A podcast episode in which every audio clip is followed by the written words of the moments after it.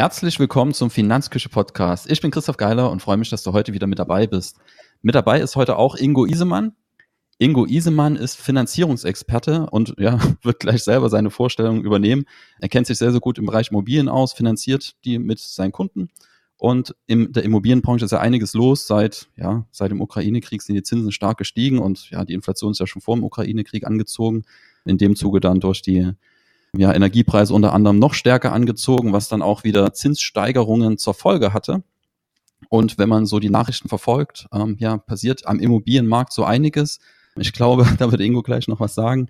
Für Finanzierer ist es eine sehr, sehr herausfordernde Zeit. Also wenn man die Immobilien finanziert und weniger Immobilien über den Tisch gehen, beziehungsweise den Besitzer wechseln, ähm, hat man natürlich in dem Markt eventuell größere Herausforderungen als noch vor ein, zwei, drei, vier Jahren. Und wir werden heute einfach drüber sprechen, wie Ingo die Lage am Immobilienmarkt einschätzt, was es Auswirkungen für, für Käufer hat. Vielleicht auch das Thema Anschlussfinanzierungen. Das ist ja auch interessant, wenn man jetzt ein Darlehen hat und das dann irgendwann ausläuft und man sich dann vielleicht zu gestiegenen Zinsen ja, eindecken muss. Ähm, vielleicht gibt's da nützliche Hinweise. Wir werden auch das Thema Bausparverträge ansprechen, so dass wir einen bunten Themenmix haben. Heute Themen Schwerpunkt Immobilie, haben Experten dabei. Ingo, ich schlage vor, dass du dich einfach kurz vorstellst. Wer bist du? Was machst du? Und warum hast du Ahnung im Bereich Immobilien? Ja, lieber Christoph, erstmal vielen Dank für die Einladung heute zu diesem Podcast. Ja, mein Name ist Ingo Isemann. Ich bin 46 Jahre alt, verheiratet und äh, stolzer Vater von fünf Kids ja, ich bin irgendwie so in den Immobilienfinanzierungsbereich reingeschlittert. Das heißt, ich bin gelernter Banker. Ich habe irgendwann mal bei der Sparkasse gearbeitet, da meine Ausbildung gemacht.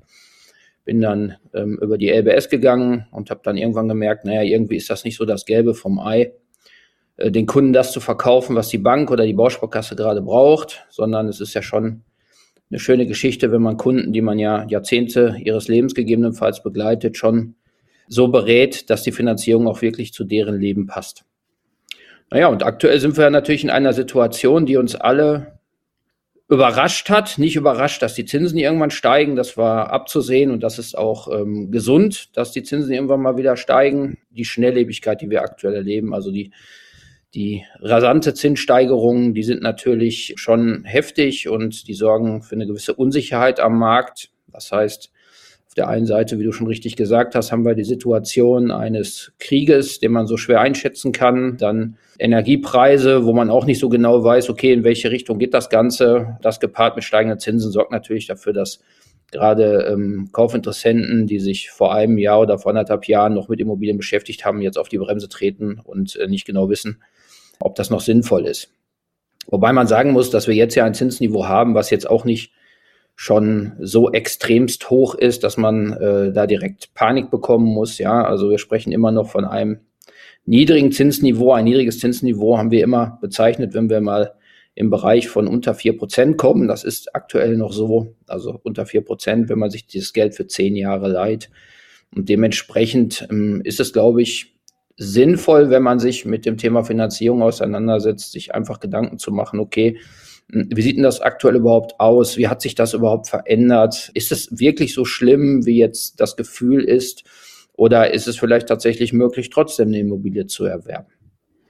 Ja, wie schätzt du da die Lage ein? Also was, was ich gesehen habe, ich habe ja auch mit, mit in der Finanzplanung mit Mandanten zu tun, die dann ähm, mit dem Gedanken spielen, Immobilien zu erwerben. Und wir haben im letzten Jahr gesehen und sehen das auch noch dieses Jahr, das Jahr, wir haben immer noch ein vergleichsweise vielleicht historisch niedriges Zinsniveau, aber wir haben ja immer noch Preise, die ja, sich an einem Zinsniveau orientieren, das halt nochmal deutlich niedriger war.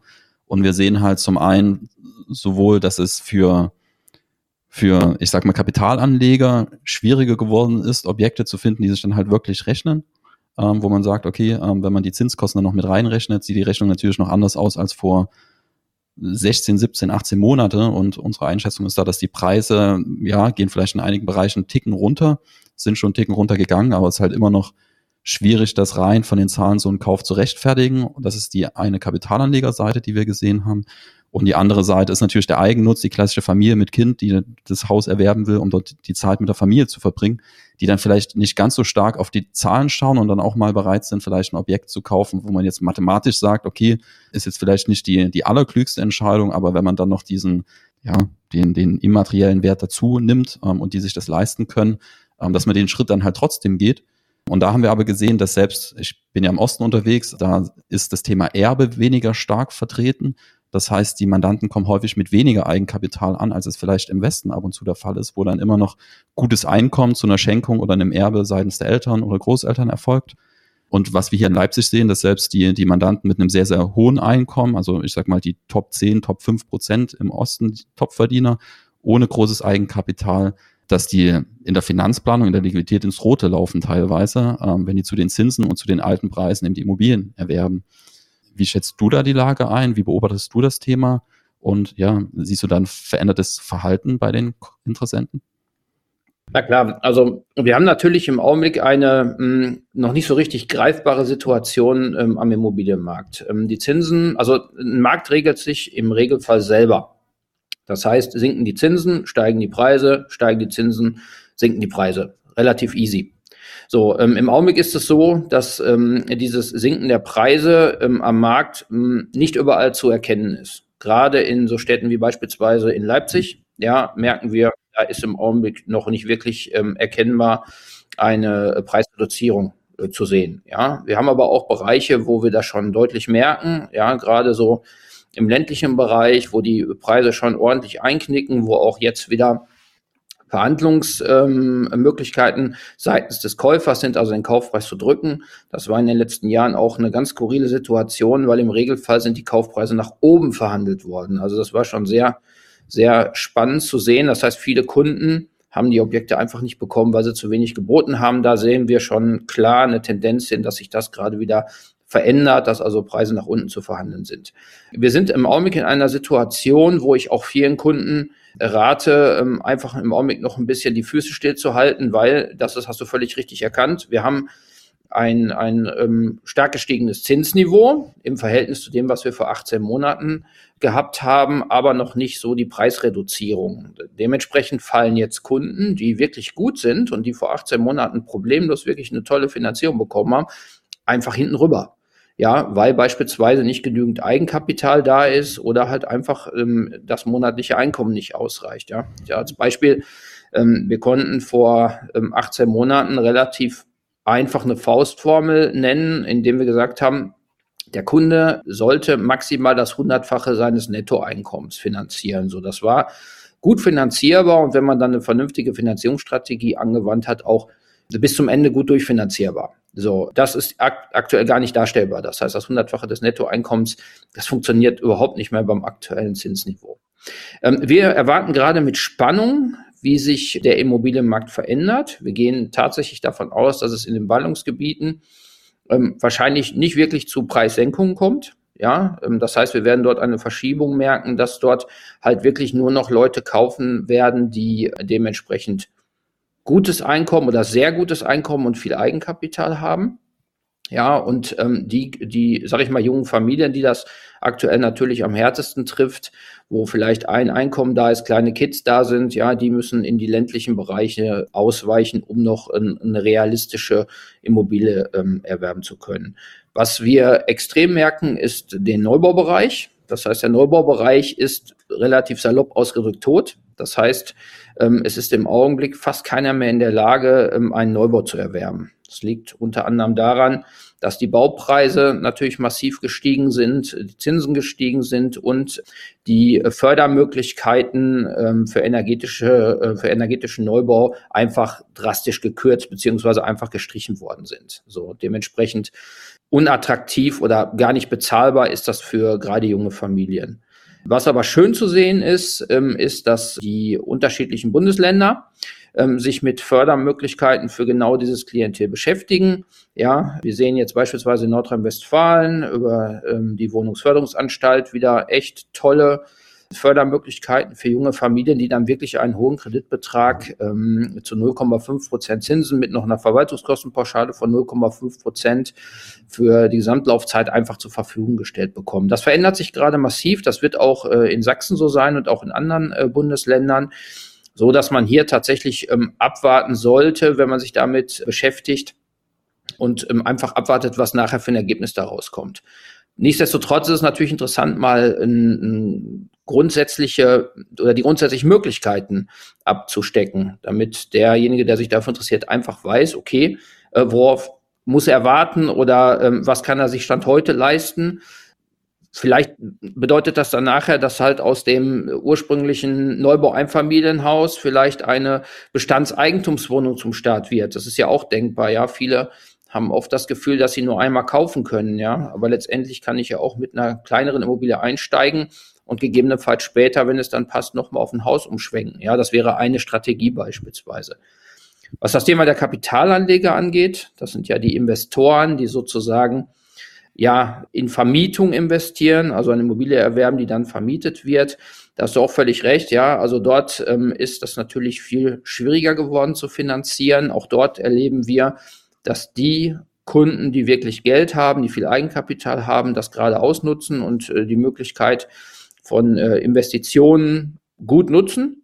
Ja, aber der klassische Kapitalanleger, der auch gerne möglichst viel finanzieren möchte, also sprich mindestens den Kaufpreis oder auch gerne ein bisschen mehr, ja, der hat es extrem schwer. Ja, also das ist tatsächlich auch eine Situation am Markt, die im Augenblick auch äußerst unglücklich ist.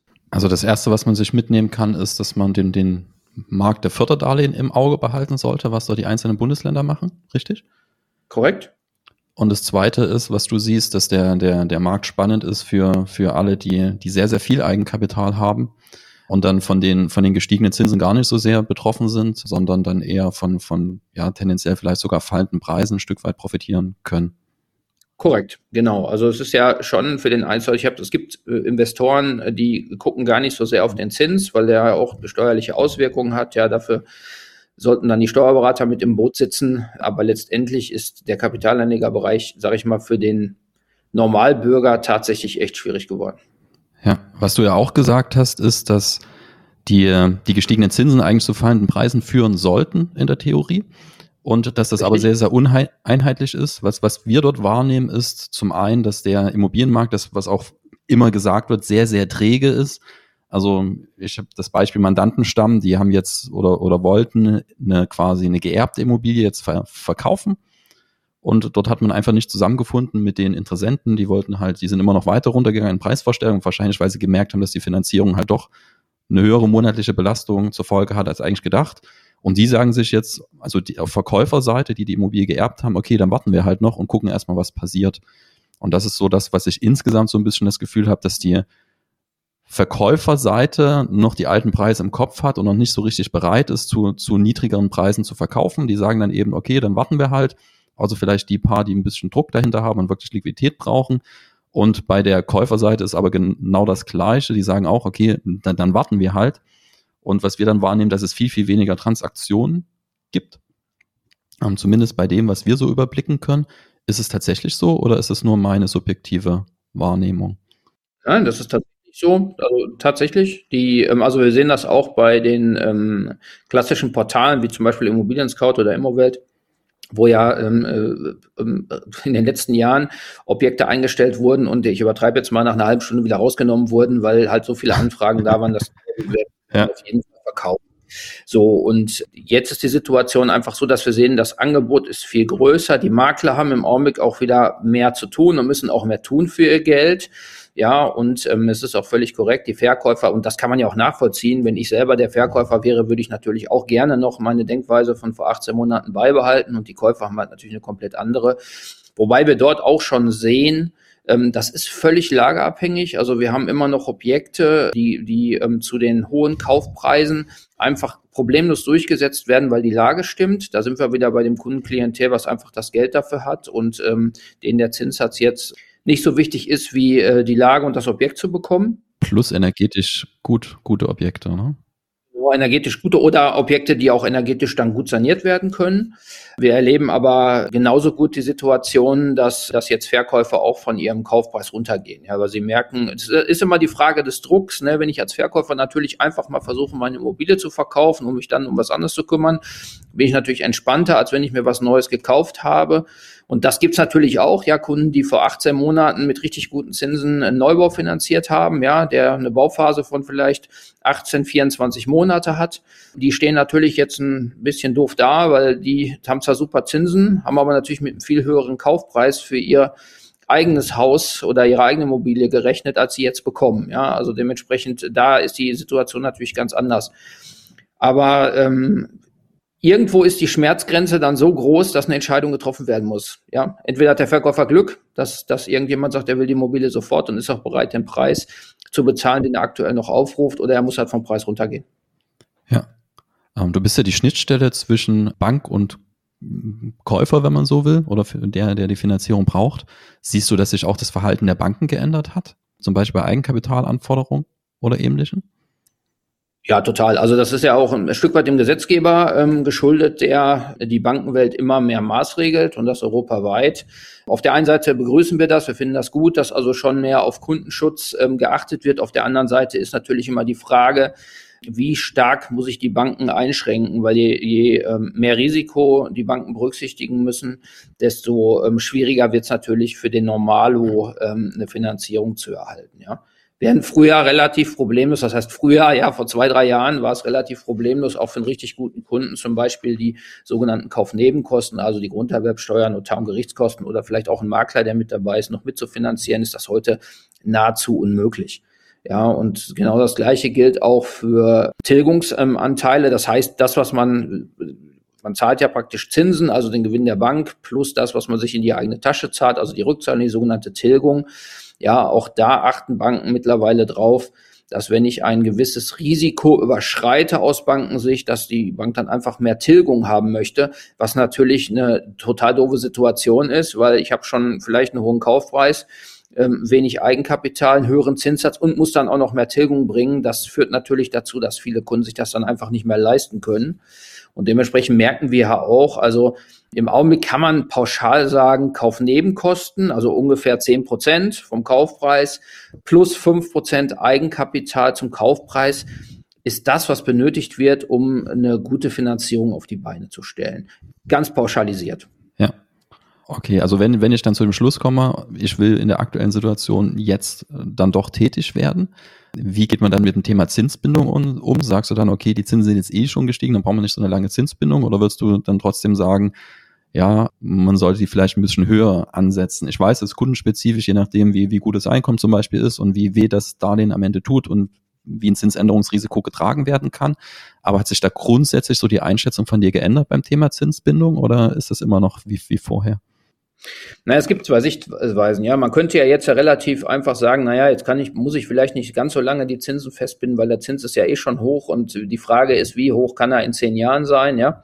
Auf der anderen Seite ähm, ist natürlich gerade ein, eine spannende Situation ähm, am Markt eingetreten, eine sogenannte inverse Zinsstruktur. Das bedeutet, die langfristigen Zinsen, ja, die sind ähm, nicht äh, wirklich viel höher als die kurzfristigen. Also kurzfristig heißt fünf oder zehn. Teilweise sogar niedriger. Ja. ja, teilweise korrekt, aber sagen wir mal so, im Schnitt kann man sagen, dass eine, eine 15-jährige Zinsfestbindung jetzt im Augenblick ungefähr 0,1 teurer ist als äh, 10 Jahre, ja. Und 20 Banken, die auch 20 Jahre Zinsfestbindung anbieten oder auch 25 Jahre, da bietet sich das natürlich schon an, darüber nachzudenken, eine längerfristige Zinsfestbindung zu nutzen einfach. Ja, also dafür ist das, ist der Zinsunterschied zu gering, äh, dass es wirklich weh tut.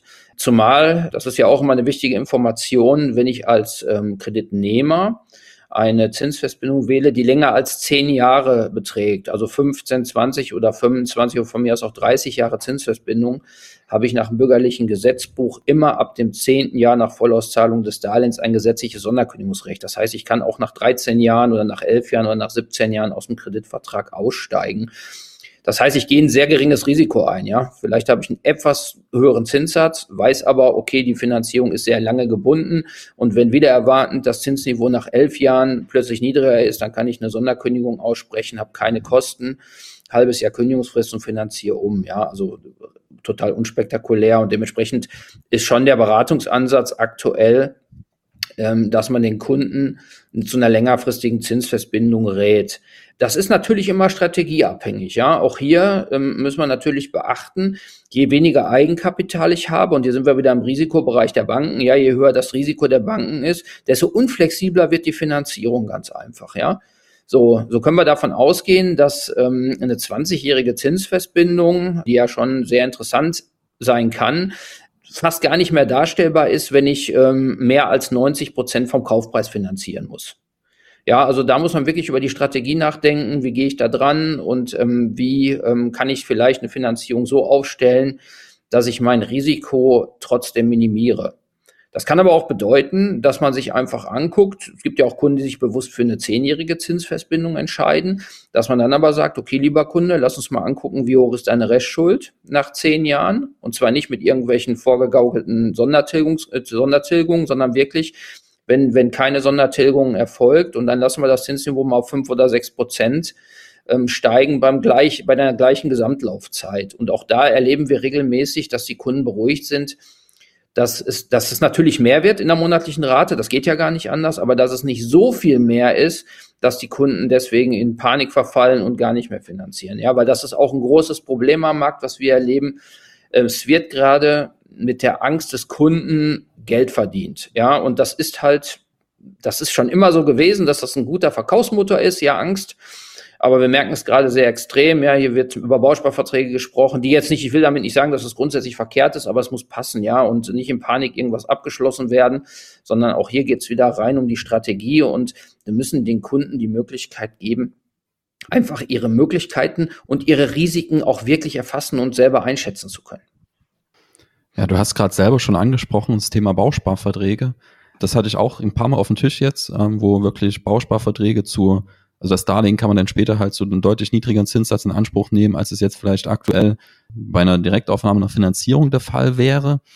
Ähm, dafür hat man halt einen Ansparzins von 0,1 oder 0. So.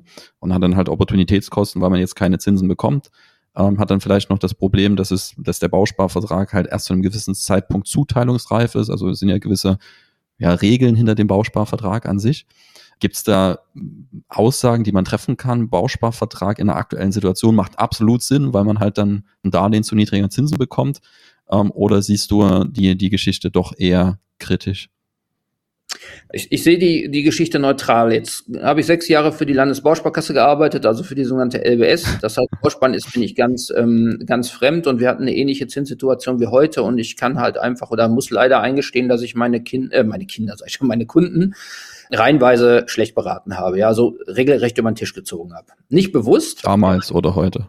Ja, aber das, habe ich nicht bewusst getan. Ich war halt vom Bauspann ja. überzeugt, aber einfach auch nur, weil ich nicht bereit war, nach links oder rechts zu schauen. Und ähm, heute im Nachhinein bin ich ganz froh, dass das Zinsniveau sich nachher nach unten entwickelt hat und die Kunden mir treu geblieben sind. Wir haben aber nicht mit den Bauspardarlehen nachher weiterfinanziert. Ja, also was will ich damit sagen? Letztendlich ähm, kann man nicht sagen, Bauspann ist gut oder schlecht. Entscheidend ist, dass wenn ich eine Finanzierung mit einem Bausparvertrag kombiniere, dass der Kunde nicht nur die Vorteile sieht, sondern auch die Nachteile erkennt. So, damit der Kunde auch hier wieder in die Lage versetzt wird, eine, eine Entscheidung zu treffen. Und du hast das gerade so schön angesprochen. Wenn der Kunde sich für eine Bausparvariante entscheidet, dann, dann hat das ja Konsequenzen. Das bedeutet, er nimmt ja eine, einen Bausparvertrag mit in die Finanzierung, weil er davon ausgeht, dass die Zinsen in Zukunft noch weiter nach oben steigen und er sich jetzt ein günstiges Zinsniveau über, den, über das Bauspardarlehen sichern möchte. So, und das heißt, man kann auch festhalten, ein Bausparvertrag ist das einzige Finanzierungsinstrument, was heute schon ein Bauspar- oder beziehungsweise ein Darlehenszins verspricht.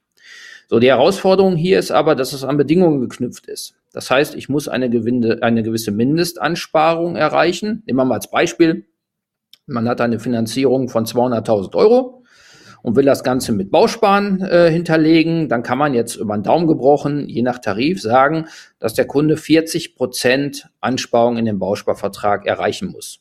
Das heißt, im Regelfall wird die Tilgung, die normalerweise ins Darlehen geht, als Ansparung in einen Bausparvertrag gepackt. Das ist erstmal nicht so dramatisch. Bei 200.000 Euro können wir sagen, 80.000 Euro müssen in diesen Bausparvertrag rein, damit ich dann nachher 120.000 Euro zu einem Darlehen von mir aus von 2% bekomme.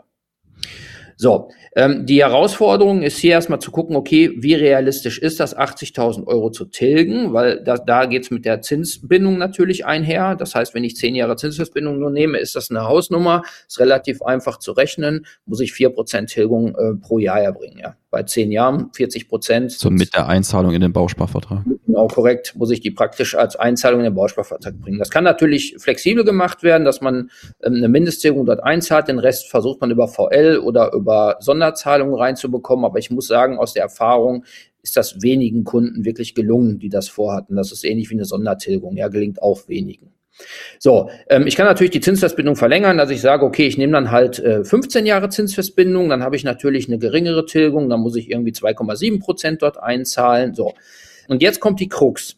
Jetzt kommt der Kunde um die Ecke nach 15 Jahren und sagt, boah, ich habe alles gemacht, ich habe 40, 40 Prozent da eingespart und dann müsste man den Kunden ja eigentlich streichen und sagen, hast du super gemacht, jetzt bekommst du das Darlehen zu zwei Prozent. Und die Herausforderung ist, dass die Bausparkasse sozusagen das Darlehen nur vergeben kann, wenn eine sogenannte Bewertungszahl erreicht ist. So, und jetzt wird es kompliziert. Das heißt, die Bewertungszahl ermittelt sich, wenn man das so salopp ausdrucken möchte, einmal aus dem, was der Kunde eingespart hat. Dann, wie liquid ist die Bausparkasse? Also, wie viel äh, Bausparer sind gerade da? Wie viele Einlagen sind da?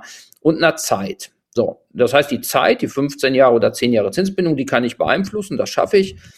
Die Ansparung kann ich auch beeinflussen, aber was ich nicht beeinflussen kann, ist, ist die Bausparkasse zu dem Zeitpunkt in der Lage, mir das Darlehen zu geben. So, und das kann dazu führen, dass das Bauspardarlehen gegebenenfalls nicht rechtzeitig zur Verfügung gestellt werden kann, sondern gegebenenfalls nochmal eine Zwischenfinanzierung für zwei oder drei Jahre benötigt wird. Hört sich sehr kompliziert an. Das ist was, was ich meine. Das muss der Kunde dann im Beratungsgespräch wirklich, wirklich auseinanderklamüsert bekommen und nachvollziehen können. Ja, also dementsprechend ist eine Finanzierung mit Bausparvertrag erstmal grundsätzlich eine Möglichkeit, um seine Finanzierung planbar zu machen aber man muss klar sehen, wo sind auch die Risiken und wo kann dieses vermeintliche, mh, hm, diese vermeintliche Sicherheit nachher vielleicht doch zum Risiko werden. Zumal ich ja während der ersten 10 oder 15 Jahre keinen Cent tilge. Das heißt, meine Zinsen bezahle ich auf die volle Darlehenshöhe. Jetzt könnte ja jemand kommen, der das hört und sagt, ja gut, dann mache ich einmal eine Tilgung in das Darlehen rein und einen Bausparvertrag.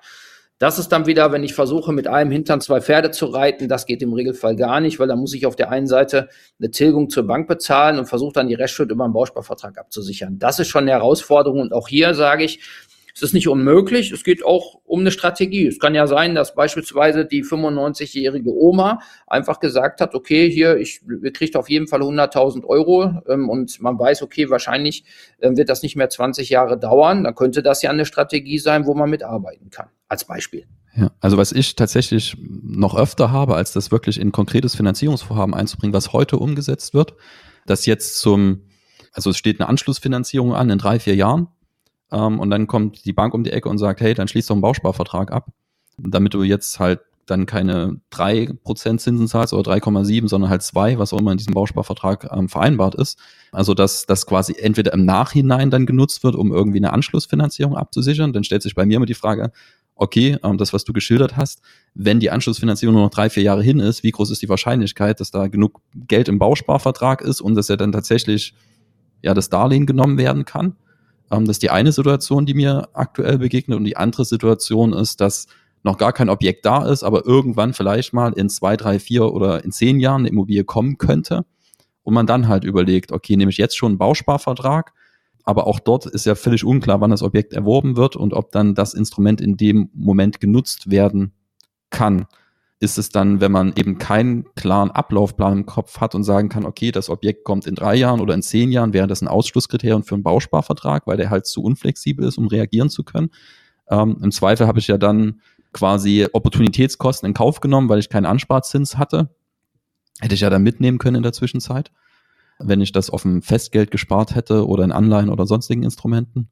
Genau, würdest du sagen, wenn es eben nicht genau planbar ist, wann ein Objekt gebraucht wird oder die Anschlussfinanzierung schon relativ nah ist, dass ein Bausparvertrag dann in dem Moment eher keinen Sinn macht? Also man muss, man muss, also erstmal auch hier geht es wieder um die Strategie, ja. Also auch Bausparkassen sind in den letzten Jahren flexibler geworden. Das ist auch gut so. Das heißt, ich kann heute nicht sagen, dass ähm, wenn jemand in drei Jahren beispielsweise seine Zinsfestbindung beendet, dass er deswegen keinen Bausparvertrag abschließen kann. So, ähm, aber auch hier geht es wieder um die Strategie. Wenn der Kunde 200 Euro im Monat ähm, sparen kann und äh, versucht damit eine Restschuld von 200.000 Euro in drei Jahren abzusichern, müssen wir nicht drüber reden. Das ist ziemlicher Unsinn, weil das wird natürlich nicht funktionieren, weil auch hier gilt wieder die Regel, ungefähr 40 Prozent muss ich ja ansparen, um das, um das Risiko ja. auch wirklich dann dementsprechend ähm, auszumerzen. Es gibt mittlerweile auch Tarife, wo es mit 30 Prozent Ansparung funktioniert, aber die aber haben dann andere nach. Ja. Ja.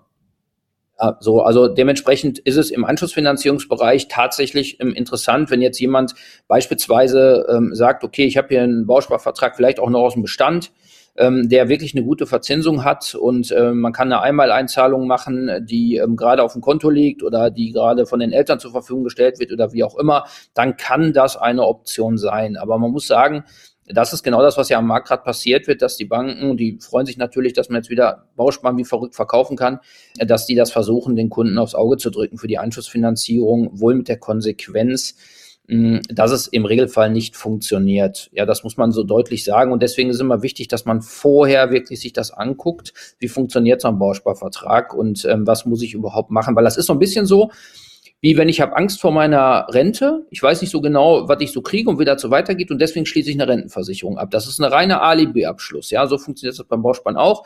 Ich habe irgendwas getan dafür, dass ich so ein bisschen Zinsgarantie habe, aber so genau wie das funktioniert, weiß ich eigentlich nicht. Ne? Also da auch wieder Strategie.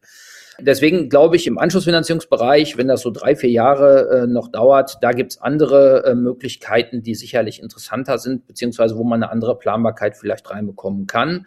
Anders sieht es natürlich aus, wenn ich jetzt noch eine Zinsfestbindung habe von sieben Jahren oder acht Jahren. Ja, da kann das Sinn machen oder Sinn ergeben. Aber auch da kommt es auf die Strategie, weil auch da machen wir die Erfahrung, wie du das gerade richtig gesagt hast. Man muss das mal gegenüberstellen, wenn ich jetzt einen Bausparvertrag anspare ähm, oder wenn ich das gleiche an Ansparung vielleicht so investiere, dass ich eine viel höhere Rendite bekomme, dann habe ich teilweise einfach mehr davon. Ja, das muss man klar sagen. Aber das ist wieder eine Strategiegeschichte und dann würde ich vielleicht nicht unbedingt mit dem Banker drüber sprechen, der mir den Bausparvertrag verkaufen möchte oder mit einer Bausparkasse. Genauso, wenn ich mit Investmenttypen spreche über Bausparen, der wird wahrscheinlich auch nicht Juhu schreien. Also das ist schon sinnvoll, sich da mit einem unabhängigen ähm, Experten einfach zusammenzusetzen und vielleicht auch mal bereit sein, Honorar zu bezahlen. Ja, dass, dass man wirklich mal eine, dass man mal eine subjektive Meinung bekommt und auch mal aufgezeigt bekommt. Oh, das, das gibt es ja die Möglichkeiten, um das mal zu erkennen, wo ähm, liegt der Vorteil bei A und wo liegt der Vorteil bei B und bei den Nachteilen genauso. So, was zum Beispiel ähm, ja interessant sein kann, ist ähm, einen Bausparvertrag einzusetzen für eine Krankenversicherung für ein Haus. Das könnte ja vielleicht eine Idee sein. Ja, wenn man mal sagt, man hat ja oder für eine Immobilie, man hat eine Immobilie und da wird innerhalb der nächsten fünf, sechs Jahre vielleicht mal irgendwas fällig und da weiß man, da braucht man ein kleines Darlehen für. Dafür ist vielleicht ein Bausparvertrag dann in dem Augenblick eher geeignet. Man merkt, dass du im Immobilienbereich berätst. Krankenversicherung fürs Haus habe ich auch noch nicht gehört. Ja, finde ich, finde ich ganz spannend. Das kann ja tatsächlich relativ einfach sein, aber du hattest gerade noch eine zweite Frage gestellt, die habe ich diesmal gerade empfallen. Hilf mir nochmal. Also Anschlussfinanzierung und? Genau, das eine ist, wenn noch gar keine Immobilie da ist ähm, und der man dann dann sagt, okay, ich nehme jetzt einen Bausparvertrag, weil da niedrige Zinsen drin stehen und das hilft mir dann vielleicht bei der Finanzierung später. Ja. Also auch hier gibt es kein, kein richtig oder falsch. Ja, das muss man auch ähm, sagen. Auch hier geht es wieder um die Strategie. Wahrscheinlich kann man das Wort nicht mehr hören, aber man muss es einfach klar sagen. Ja, ähm, das, was viele Kunden nicht wissen, ist, sie schließen jetzt bei der Sparkasse oder bei der Volksbank oder bei der Deutschen Bank oder wo auch immer, ja, schließen die einen ähm, Bausparvertrag ab. Mit dem Ziel, im 5, 6, 7, 8, 9, 10 Jahren ähm, etwas zu erwerben. So, dann ist das erstmal ja nicht verkehrt. Ja, bevor man das Geld ausgibt, sondern wenn man legt es in einem Bausparvertrag an, kann das für eine Immobilienfinanzierung Sinn machen. Aber auch hier gibt es natürlich andere Anlagemöglichkeiten. Aber das größte Problem, was ich hier sehe, und das wissen die Kunden im Regelfall nicht, ist die Abhängigkeit, die entsteht. Ich nehme als Beispiel, ähm, ich bin ja ehemaliger Sparkassenmitarbeiter, deswegen ähm, werden die Kollegen mir jetzt nicht böse sein, aber wenn ich jetzt bei, bei der LBS einen Bausparvertrag abschließe, ähm, über eine relativ hohe Summe. So, ich nehme mal als Beispiel, ich will mir was kaufen und der Banker berät mich, ja, 200.000 Euro Bausparsumme, das wäre sicherlich sinnvoll. Dann bedeutet das im ersten Step schon mal für mich, dass ich eine relativ hohe Abschlussgebühr bezahlen muss. Ja, also ich erkaufe mir ja eine Zinsgarantie damit. Also mindestens 2.000 Wie hoch ist so eine Abschlussgebühr? Ja, zwischen einem und 1,6 Prozent, je nach Tarif und Bausparkasse. So. Auf Darlehen und ähm, ja, die komplett, auf, auf den kompletten ja. Bausparvertrag. Ne? Also ist für äh, die Bausparkasse und auch für den, für den Vermittler erstmal ein schönes Geschäft. Punkt. So, das heißt jetzt nicht, dass es für den Kunden kein schönes Geschäft wird, aber die Erfahrung zeigt halt, die Frage ist, ist das sinnvoll? Weil jetzt passiert Folgendes. Der Kunde spart in diesem Bausparvertrag über Höhe 200.000 Euro und wir haben ja gelernt, ungefähr 80.000 Euro müssen da rein, damit das Bauspardarlehen auch zur Verfügung gestellt wird, im besten Falle. So, jetzt findet der Kunde was in drei Jahren. So, jetzt geht der Freudestrahlend mit seinem LBS-Bausparvertrag zu einer, zu einer ING DIBA und sagt, so, hier, ich habe einen Bausparvertrag, ich hätte gerne Finanzierung. Ja, die ING DIBA, ja, schön, aber mit dem LBS-Vertrag können wir nicht arbeiten. So hat er, wie können wir nicht arbeiten? Ja, und da kommt nämlich die Krux. Bausparkassen haben immer Verbundpartner. So, LBS mit, mit Sparkasse, ja, ähm, Schwäbisch Hall mit Volks- und Raiffeisenbanken, ja, im Genossenschaftssektor. Das heißt, wenn ich eine gewisse Höhe an Bauspardarlehen erreiche, im Regelfall über 30.000 Euro Darlehensanspruch, brauche ich einen Verbundpartner. So, und ähm, wenn es ganz doof läuft, bedeutet das, ich habe einen Bausparvertrag schon gut angespart, ja, muss aber dann eine, die dementsprechenden Verbundpartner nehmen. Ja, beispielsweise hier eine Sparkasse. So, und wenn ich das aber nicht möchte, ja, dann kann ich den Bausparvertrag auflösen und das Guthaben daraus nehmen. Dann habe ich natürlich ein schlechtes Geschäft gemacht, ja. Also auch hier äh, ganz wichtig, das soll nicht heißen, dass Bauspann total schlecht ist oder dass die Sparkasse total schlecht ist. Es ist nur ein Beispiel. Ja, aber auch hier ist es wichtig zu schauen, okay, welche Konsequenz hat das, wenn ich jetzt einen Bausparvertrag abschließe, um in Zukunft mir eine Immobilie zu, äh, zu kaufen? Weil es gibt nichts Ärgerliches und ich habe das, ich bin ja jetzt nochmal als freier Finanzierungsberater unterwegs, dementsprechend kommen Kunden mit solchen Bausparverträgen und wir haben ganz oft die Situation, dass diese Bausparverträge aufgelöst werden. Und das ist dann echt schade, ja. Das ist dann, und vor allen Dingen ärgert sich der Kunde natürlich dann auch in dem Augenblick, weil er die Abschlussgebühr ja nicht wiederbekommt. Die ist weg. Ja. Und du hattest ja in der Zeit die Opportunitätskosten in Form von entgangenen Zinsen. So, das genau, die, also, genau. das hat dann einfach in dem Moment dann halt richtig Geld gekostet. Genau. So, also man also muss klar sagen, Entschuldigung, wenn, wenn Bausparen ähm, so gut funktionieren würde, wie es auf dem Blatt Papier erstmal grundsätzlich steht, müsste jeder Kunde eine Finanzierung mit Bausparen abschließen. Ja, also, dann wäre man ja bescheuert, wenn man das nicht tut. So, ja, weil dann, dann habe ich eine komplett durchgeplante Finanzierung. So, und ein Punkt ist noch wichtig zu wissen, wenn ich wenn ich einen Bausparvertrag nachher, jetzt, jetzt gehen wir mal den Fall, es läuft super. Ich habe meinen Bausparvertrag nach acht Jahren so angespart, dass ich auch das Bauspardarlehen bekomme. Ja, hier wieder, ich habe 80.000 Euro Eigenkapital in dem Bausparvertrag und 120.000 Euro bekomme ich als Bauspardarlehen. Und mein Verbundpartner, den ich brauche, der hat auch noch super Zinsen. So, so, dann freue ich mich und baue das mit ein, habe aber den Nachteil, weil ich da vorher nicht drauf geachtet habe, dass Bauspardarlehen im Regelfall eine kürzere Laufzeit haben. Das heißt, während eine normale Baufinanzierung über 30, 35 Jahre im Regelfall gerechnet wird, hier auch wieder pauschalisiert, ist bei Bauspardarlehen die, die Laufzeit im Regelfall 12 bis 18 Jahre. So, und dementsprechend hoch geht natürlich meine monatliche Rate für einen dann relativ kleinen Teil von nur 120.000 Euro. Auch das muss natürlich im Vorfeld bedacht werden, weil das nützt mir ja nichts, wenn ich dann nachher zwar einen billigen Zins habe, habe aber so eine hohe Tilgung, dass ich die monatliche Rate wieder nicht, äh, nicht stemmen kann, wenn ich den Rest auch noch finanzieren muss. Das ist ja noch ein anderes Thema, dass ich quasi das Darlehen mit dem niedrigeren Zins zuerst tilge, was ich ja eigentlich gerne umgekehrt Richtig. machen würde. Das ist von, von, der, von, der, von der Wirtschaftlichkeit her wäre das so, korrekt. Ja, aber man sieht, man sieht hier schon, dass Bausparen, also nochmal ist es mir ganz wichtig, dass wir hier jetzt nicht sagen, Bausparen ist total doof, sondern entscheidend ist, dass man es wirklich so angeht, dass es Sinn ergibt. Die Frage ist für mich, die sich dann immer stellt, welcher Kunde hat dann wirklich verstanden, was er dort abschließt? Das dürfen die allerwenigsten sein, ähm, weil die normale Vorgehensweise, ich sitze bei der, bei der Sparkasse, ich weiß nicht, ob es dort noch, also ich habe es schon gehört, ähm, dass es das vielleicht noch gibt, ähm, Bausparwochen gibt, genau, ähm, und dann müssen die Bausparverträge raus ähm, und ich glaube nicht, dass da jeder Kunde dann ja einfach sich der, der, der mittel- und langfristigen Konsequenzen dann eben bewusst ist und das eben so rational einschätzen kann, macht das jetzt für mich wirklich Sinn oder macht das halt keinen Sinn? Und das ist, glaube ich, das Fazit, was man sich hier mitnehmen kann, wenn man sich für das Thema Bausparvertrag halt wirklich interessiert und davor wirklich der Entscheidung steht, nutze ich das Instrument mit, dass man dann halt wirklich entweder selber in der Lage ist zu schauen, was hat das jetzt für Konsequenzen dann später für meine Finanzierung? Was hat es für Konsequenzen, wenn dann vielleicht gar keine Finanzierung stattfindet, wenn ich noch kein Objekt habe? Ähm, was habe ich dann für Opportunitätskosten und dann halt wirklich eine sinnvolle Entscheidung zu treffen. Genau. Weil es eben keine wirklich pauschale Aussage gibt, wobei ich mir schon fast schon pauschal dann sagen würde, wenn ich eben nicht verstehe, was ich da tue, würde ich es eher sein lassen, weil so viele Fallstricke ähm, entstehen können. Das sollte ich halt vorher verstehen. So. Also wenn ich es verstanden habe, dann, dann kann man da den, den, den Haken drunter machen, wenn es dann passt. Aber wenn es halt wirklich nicht verstanden wird und da keine ordentliche Beratung dann vielleicht auch noch dazu erfolgt ist, dann würde ich eher Abstand davon nehmen, weil es halt viele Fälle geben kann, wo es dann eher sich zum Nachteil als zum Vorteil entwickelt, ähm, wenn man eine pauschale Aussage da vielleicht treffen möchte. Also das in der Bausparwoche bei der Sparkasse abzuschließen, Fragezeichen dran. Genau, also es ist ganz wichtig, der, die Bauspar, der Bausparvertrag sollte definitiv verstanden werden. Ich sollte mich mit dem Thema Wohnriester ernsthaft beschäftigen, weil das wird natürlich auch extremst stark verkauft, ja. Da gibt's ja auch eine tolle Werbung, bis zu 50.000 Euro schnellere Entschuldung und so weiter. Das ist auch nicht verkehrt. Die Herausforderung ist nur, dass die meisten Kunden überhaupt gar nicht die Konsequenzen des Wohnriesters kennen, ja. Also sie wissen nicht, was passiert beim Todesfall und das ist nicht lustig, ja. Also in, sowohl, dass der, dass der jemand stirbt, aber auch die Situation, die da mit dem Wohnriestervertrag passiert. Was passiert, wenn ich meine Immobilie verkaufe, so finanziert habe? Was ist mit der nachgelagerten Versteuerung, die mich auf jeden Fall trifft nachher im Rentenalter? Ja, das sind alles so Sachen, die muss ich wirklich berücksichtigen. Und das meine ich damit, Bauspann zu verkaufen ist relativ einfach. Ich muss ja nur die Vorteile nennen, ja, und dann sagt man, aber super, das ist ja ein tolles Produkt. Ja, ich muss nur die Nachteile weglassen. So, und ähm, das ist genau das, was, was, was halt oft passiert.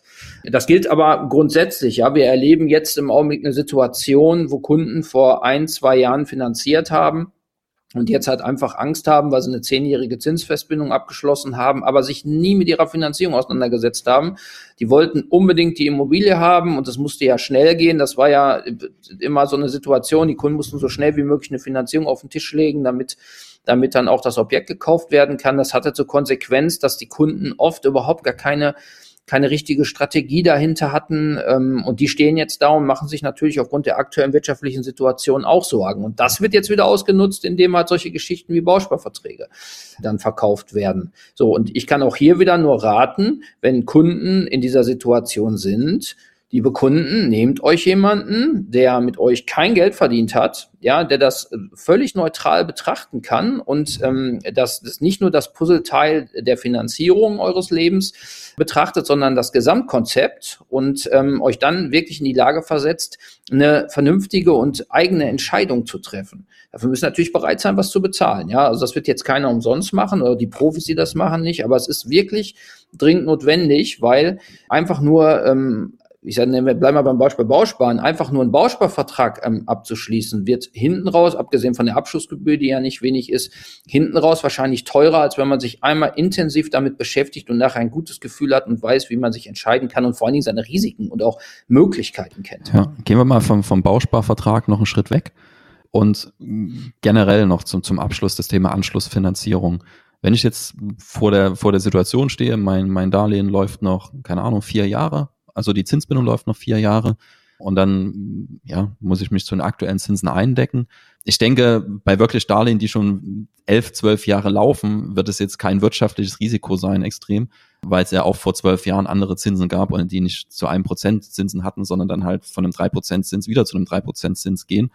Aber wie soll ich generell mit dem Thema umgehen, wenn jetzt meine, also wo es sehr kritisch werden könnte, wenn man sagt, okay, man hatte wirklich eine extrem kurze Zinsbindungsfrist vereinbart Wobei ich gerade erlebt habe bei wirklich Mandanten, die, die sich vorher Gedanken gemacht haben, die haben 10, 15, 20, 25 Jahre abgeschlossen, die die kürzere Zinsbindungsfristen genommen haben, die konnten sich in der Regel leisten.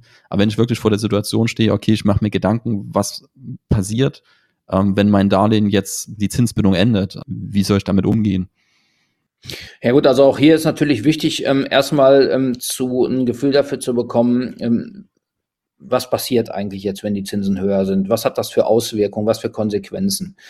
Weil das, was oft gesehen wird, nehmen wir mal, also ein Kunde, der jetzt im Regelfall vor sieben, acht oder neun Jahren finanziert hat, wird ja ein Zinsniveau, das mal um die zwei Prozent haben. So, der hört jetzt draußen äh, Zinsniveau von vier Prozent und hat dann so vom Gefühl her, ist das gleich eine Verdoppelung der Rate. So, und dann ist es sicherlich wichtig, sich heute mit dem Thema Anschlussfinanzierung zu beschäftigen, um einfach mal ein Gefühl dafür zu kriegen, okay, was bedeutet das eigentlich, wenn ich mir heute den Zins sicher, obwohl ich ihn erst in drei Jahren, in zwei Jahren oder in einem Jahr brauche? So, und ähm, da ist oft die Erfahrung, die wir machen, die Banken haben ja das die haben ja auch eine Herausforderung. Die möchten ja auch. Also kurz zum, zum Einhaken, wir sprechen jetzt von einem Forward-Darlehen, was ich jetzt schon abschließe ähm, und das dann greift, wenn die Zinsbindung ausgelaufen ist korrekt. Und äh, die Banken kämpfen ja im Augenblick auch um jeden Kunden. Das heißt, es gibt auch Banken, die dann wieder spezielle Aktionen haben für so eine Anschlussfinanzierung in der Zukunft, korrekt, so ein Forward-Darlehen. Und dementsprechend ist das vielleicht schon interessant, sich das heute anzugucken. So, und was oft nicht gesehen wird, ist, ich als Kunde habe ja die Möglichkeit, ähm, zu entscheiden, wie lange meine Laufzeit ist. Ich bin ja nicht verpflichtet, weil ich irgendwann mal vor sieben Jahren eine Finanzierung abgeschlossen habe, die in 30 Jahren fertig ist dass ich nach zehn Jahren dann in 20 Jahren fertig sein muss, sondern ich kann ja entscheiden, wenn es halt gerade nicht passt, meine Laufzeit nochmal zu verlängern.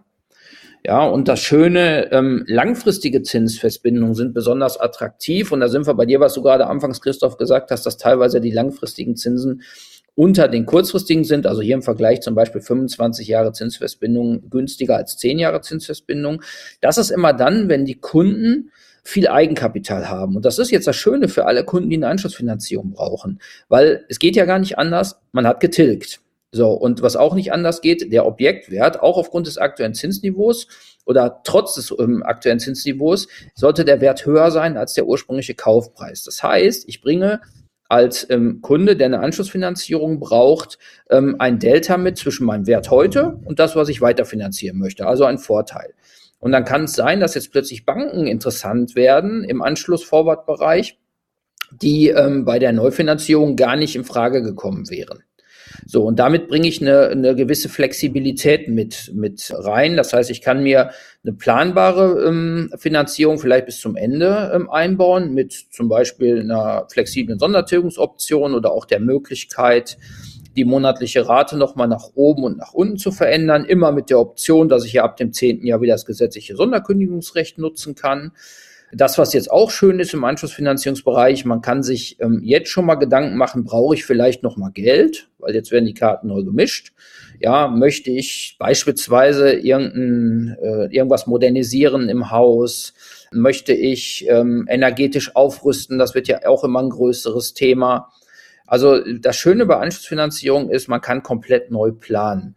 Und ich würde jedem Kunden raten, der innerhalb der nächsten drei Jahre Zinsauslauf hat, sich wirklich intensiv einfach mit der Anschlussfinanzierung oder hier mit einem Forward-Darlehen zu beschäftigen. Man muss es ja nicht direkt abschließen, aber man kann die Optionen mal kennenlernen.